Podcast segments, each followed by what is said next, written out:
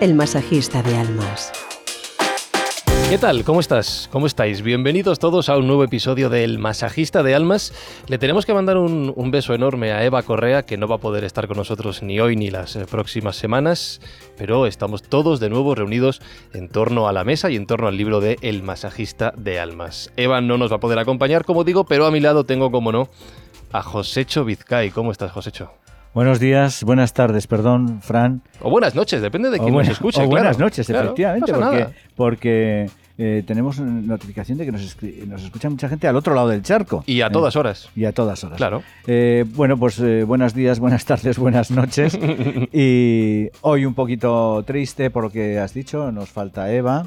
y estos va a haber unas semanas en que no va a estar con nosotros. Le mandamos un abrazo enorme, le mandamos mucho ánimo a todo el equipo.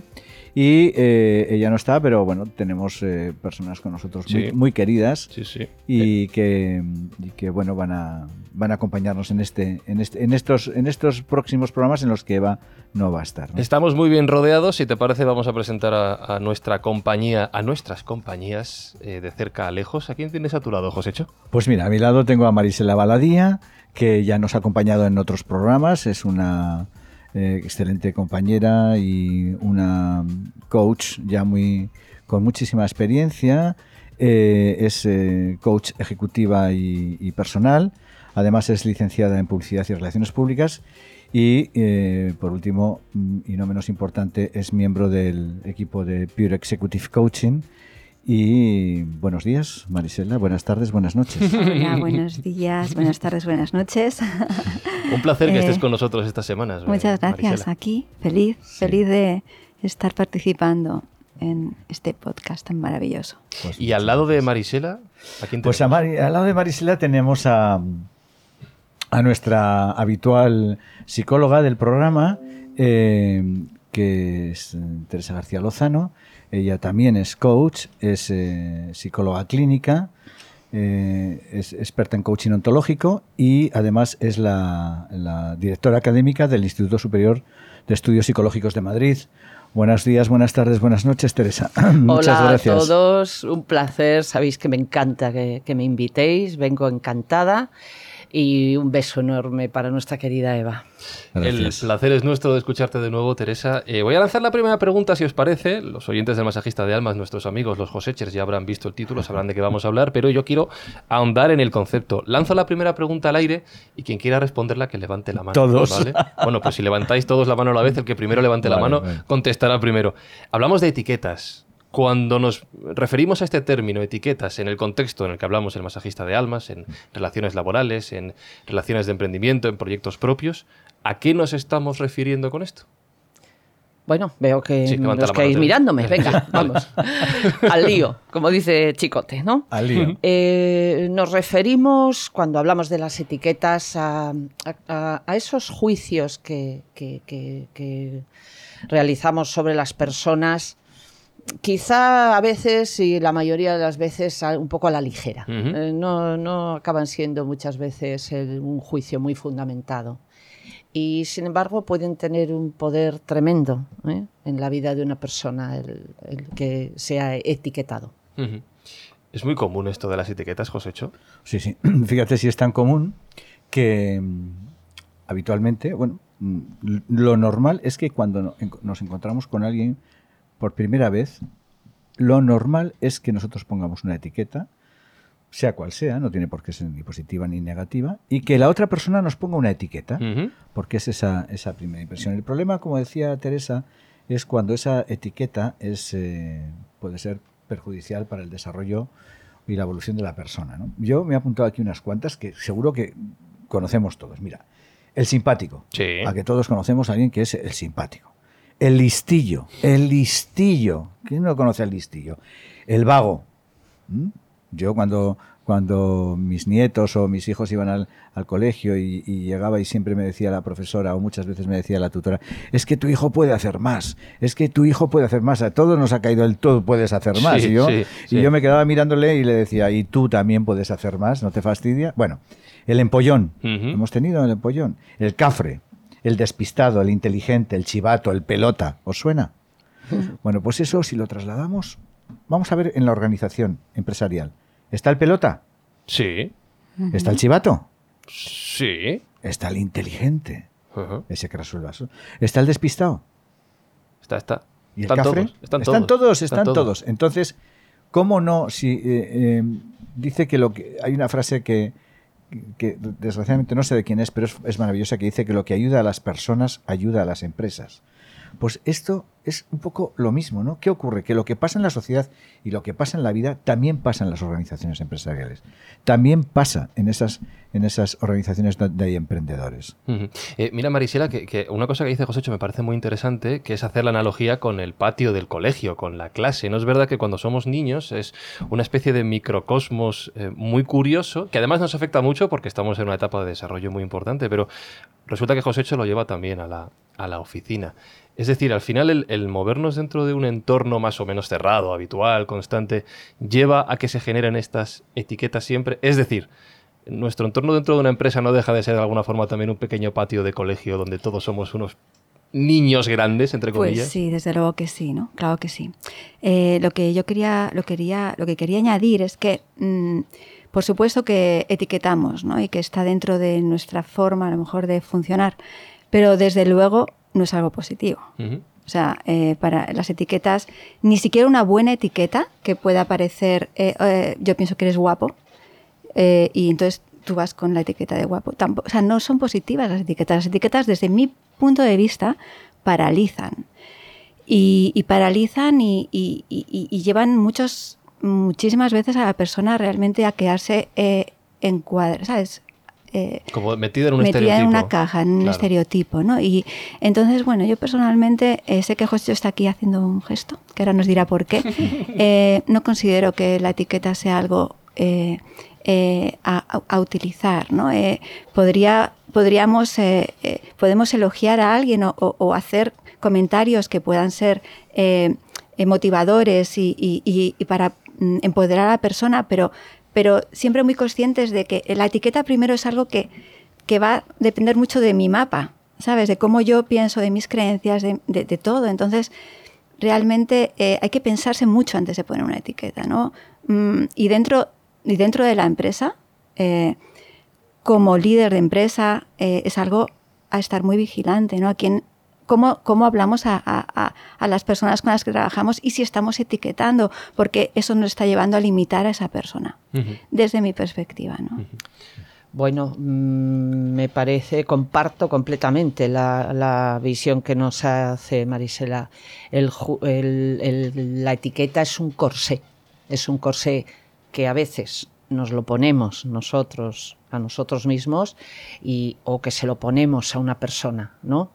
Y además de eso, creo que ahí impides y limitas muchísimas posibilidades de una persona. Y luego, cuando hablabas de empoderamiento, ¿no? En, en una empresa, afortunadamente, cuando hay líderes o hay personas que, que han trabajado un poco el liderazgo, precisamente es lo contrario. El empoderamiento pasa por no etiquetar y precisamente ver todas las posibilidades que tiene una persona y ahí es donde un líder eh, se pone en acción, ¿no? Sí, antes de preguntarle a Josécho, que está moviendo la cabeza de un lado para otro desde hace un, un rato, eh, me, me- me has recordado una. Sí. Cuando hablamos de temperamentos, hablamos de que una persona no solo tiene un temperamento, tiene una mezcla de. Y al final la etiqueta es injusto en ese sentido, porque estamos limitando a una persona a un único rasgo, ¿no? Lo que habéis dicho, el, el- el cafre, el listo, el listillo, el inteligente, el guapo. Y al final una persona, como bien dices Teresa, es muchas cosas a la vez. Claro. Es injusto limitarlo. Y al etiquetarlo le estamos limitando. Claro. Muchísimo. Y, y precisamente eh, lo que queremos es eso, es dar las posibilidades y ver todas las capacidades que tenemos cada uno, no a más allá de un límite, porque Claro. como muy bien apuntaba Marisela, habitualmente en el mayor porcentaje se utilizan en negativo. ¿eh? Eh, es verdad que las hay positivas, pero a veces hasta al guapo le damos ese tonillo Sí. de "Va, guapo, pero, ¿sabes? Sí. Entonces sí que, eh, como decía, comparto completamente esa, esa visión, ¿no? A ver, el inquieto, Josécho. Ahí has estado muy bien. que no para de moverse, de levantar la mano. Eh, no quiero abrir un debate. ¿Eh? Eh, no quiero abrir un debate, pero eh, tengo la sensación de que estamos generalizando. Las etiquetas no son buenas, las etiquetas encasillan, las, las etiquetas encorsetan. Bien, de acuerdo. Sobre todo la, etiqueta, lo bueno o, o- negativo que tiene, lo positivo o lo negativo que tiene es la, la funcionalidad que viene detrás de la etiqueta, ¿no? O sea, todos los componentes que vienen detrás de la etiqueta. Pero yo no estoy del todo de acuerdo. ¿Por qué? Porque cuando etiquetamos a una persona con algo, el, empoderamiento que estábamos hablando, ¿no? Cuando etiquetamos, etiquetamos a una persona con algo que, que no ha hecho, pero que creemos que puede hacer, ¿eh? le estamos dando muchísimo más espacio para que consiga sus objetivos. O sea, el empoderamiento, en parte, tiene una, tiene una parte de etiqueta eh, positiva para alguien que igual de no etiquetarlo de esa manera no conseguiría hacerlo. ¿De acuerdo? Ya me imaginaba que esto iba a tener Sí, un debate. Veo manos mano, levantadas. sí. Entonces, sí, sí, eh, eh, no, no obligatoriamente estamos en- encorsetando a alguien, pero sí cuando le decimos eh, esa maravillosa frase que dice, tú mm, trata a un hombre como, como, como es y seguirá siendo lo que es, trata, trata a un hombre como puede llegar a ser y llegará a ser lo que puede llegar a ser, ¿de acuerdo? Totalmente. Uy, madre mía. Justamente, es que lo, eso, que es lo que acabas de decir. Trata a un hombre como es. Eso no significa que le estemos etiquetando. O sea, el etiquetar justamente es eso, es tú eres eh, feo, o tú eres listo, o tú eres un empollón. Eh, ¿Vale? Entonces, eh, eh, eso, eso, es, eso es etiquetar. Ahí estoy, vale. Eso es decir, eh, bueno, esa persona es así, desde mi punto de vista es así. Y tú estás diciendo, no, trátale como, ¿cómo es la frase esa que has ¿Cómo dicho? puede llegar a ser? Como puedes llegar a ser. Y entonces, ¿qué pasa con eso? Mm, eh, cuando, ahí no hay etiqueta alguna. Cuando tú dices, eh, trátale como puede llegar a ser, ahí no hay etiqueta. Ahí una- es, una- es algo abierto. Sí, es algo que está con- en está- proceso, eh, como hacia, va hacia algún sitio. En el momento en que tú etiquetas, ¿vale? Estás encajonando sí o sí. ¿Cuántas, bueno, eh, Teresa, como psicóloga clínica, cuántas sesiones terapéuticas habrá tenido que trabajar con etiquetas de gente que desde pequeños han sido etiquetados o personas que han sido... ¿Qué es el bullying? El bullying sí, en la empresa sí. es hacer es, es etiquetar y dejar a a la persona así. Y lo que tú estás comentando, que es una frase preciosa, efectivamente. Hay que enfocarse no en lo que puede llegar a ser. ojalá hubiera y sido cuando, mía. Y cuando, y cuando te enfocas en lo que puede llegar a ser, esa forma de empoderar a las personas, a abrirles un abanico, ahí no hay etiqueta. Bien. Bueno, pues probablemente. No, no voy a, no voy a. Insisto que yo sabía que había posibilidad de tener un debate. Eh, bueno, vamos, esperamos. eh, Sí, porque me que indica es- desde sí, producción. tengo, mu- explique. tengo muchas preguntas que Sí, hacer y no quiero que nos liemos. se en nos esto. acumula, venga. Vamos a respirar un segundito Venga. y ahora hablan todas las preguntas.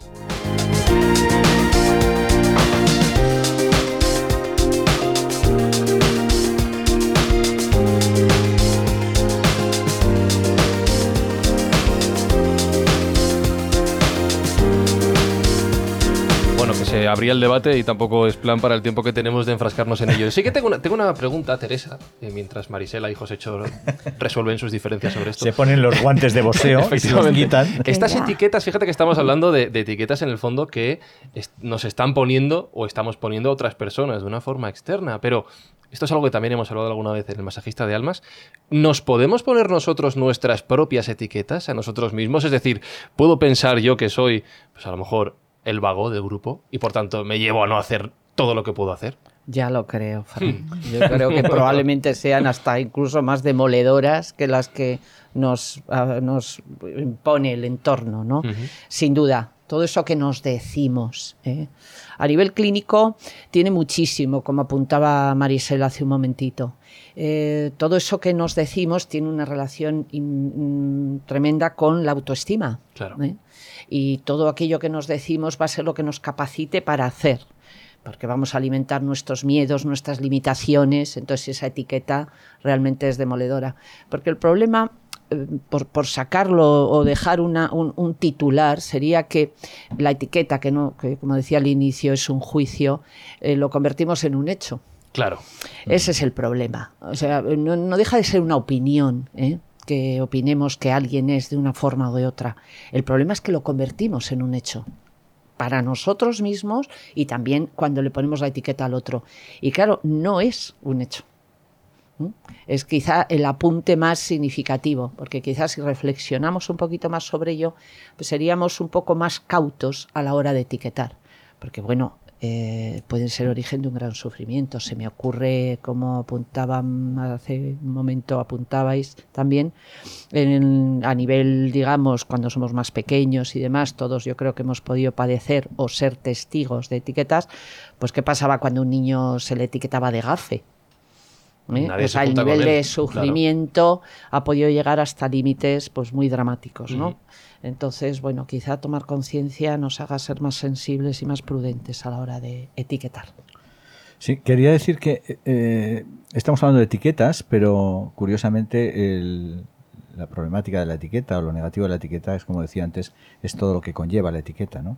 Los, los estragos eh, eh, psicológicos que puede hacer, sobre todo en, cuando estamos hablando de niños, ¿no? Y cuando nosotros, Marisela o Teresa o yo trabajamos con papás, empresarios o no empresarios que tienen niños, les, les- ha- hablamos mucho de esto, ¿no?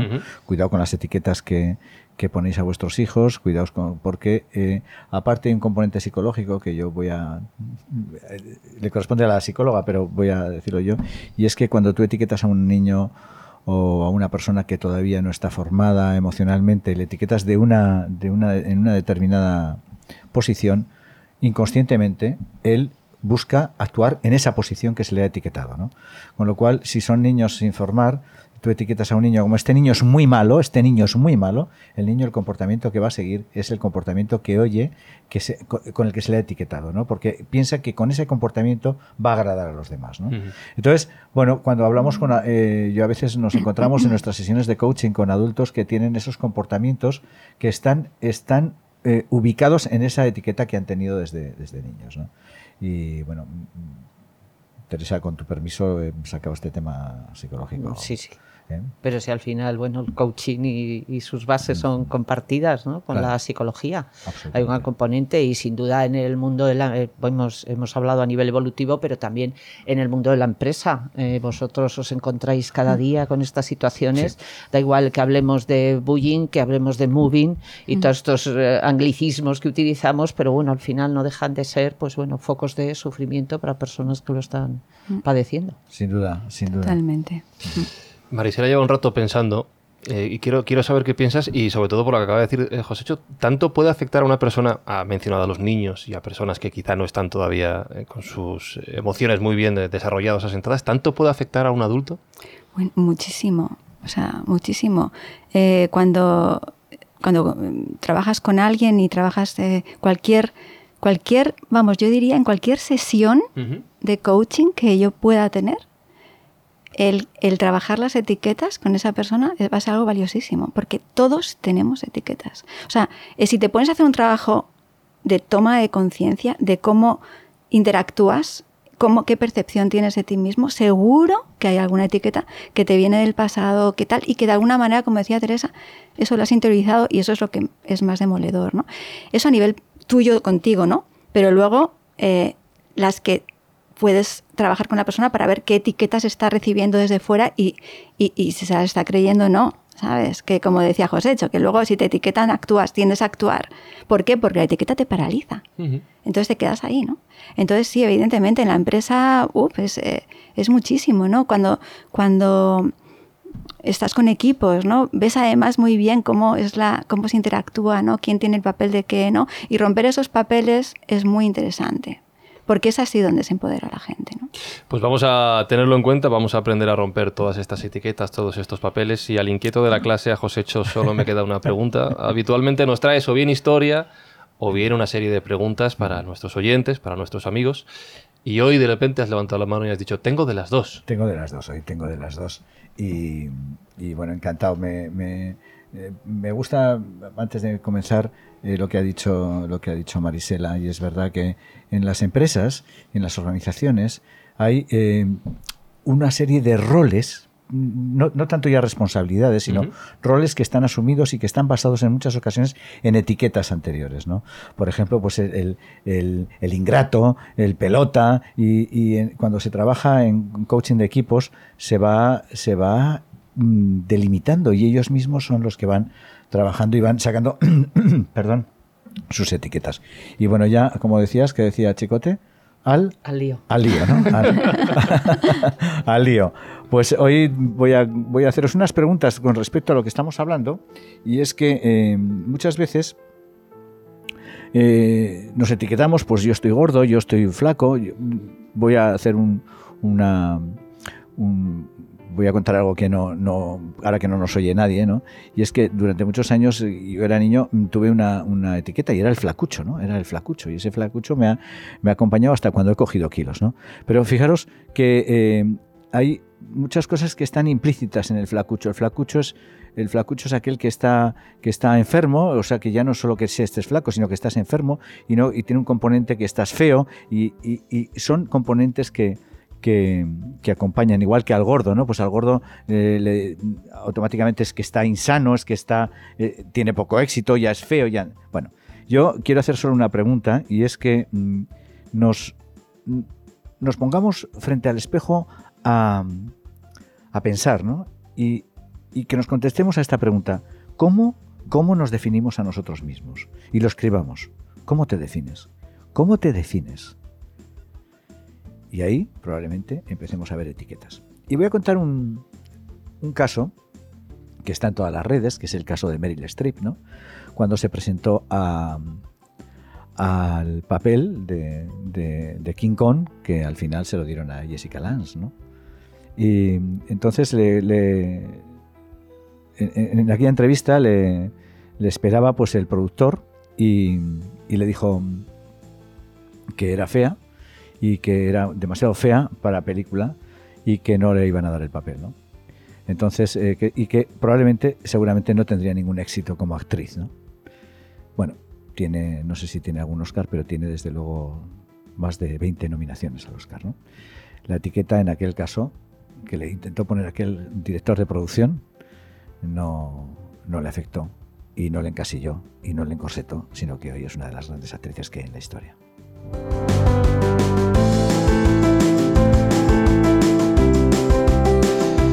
Meryl Streep no la tengo delante para hacerle la pregunta que te puedo hacer a ti, así que aprovecho para lanzártela. Eh, decías lo de que te habían etiquetado como flacucho. Sí. Yo te veo bien. Yo te veo muy bien, la Este- verdad. Estoy cañón. Pero la pregunta que te tengo que hacer no es esa, sino cómo te ves tú. Ay, qué buena pregunta. Pues yo me veo. Pero tengo que decirlo aquí. Bueno, sí, bueno. no sé, tú dirás. Bueno, yo me veo muy bien. Me veo. Pues soy un hombre de edad. ¿Cómo que no? Aquí dice Teresa que no. Que no. Que no, que no me está bromeando. Eh, yo me veo un hombre. Pues un hombre con una edad muy, muy respetable. Tengo 62 años. Me veo muy bien para la edad que tengo. Intento hacer mucho deporte.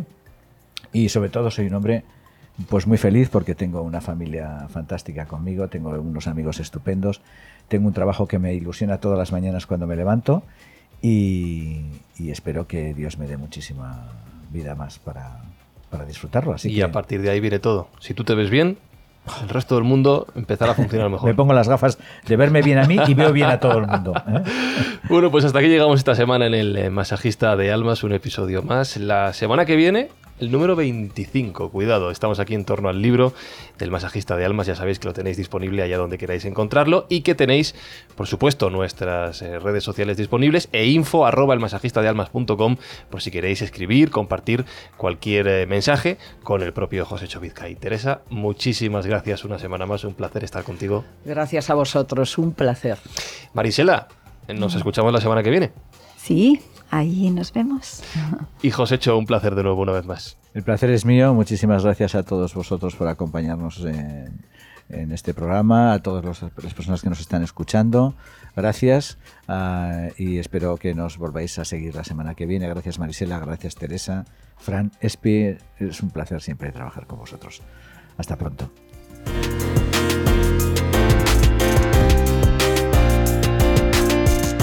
El masajista de almas es una producción de Yes We Cast para Cuonda.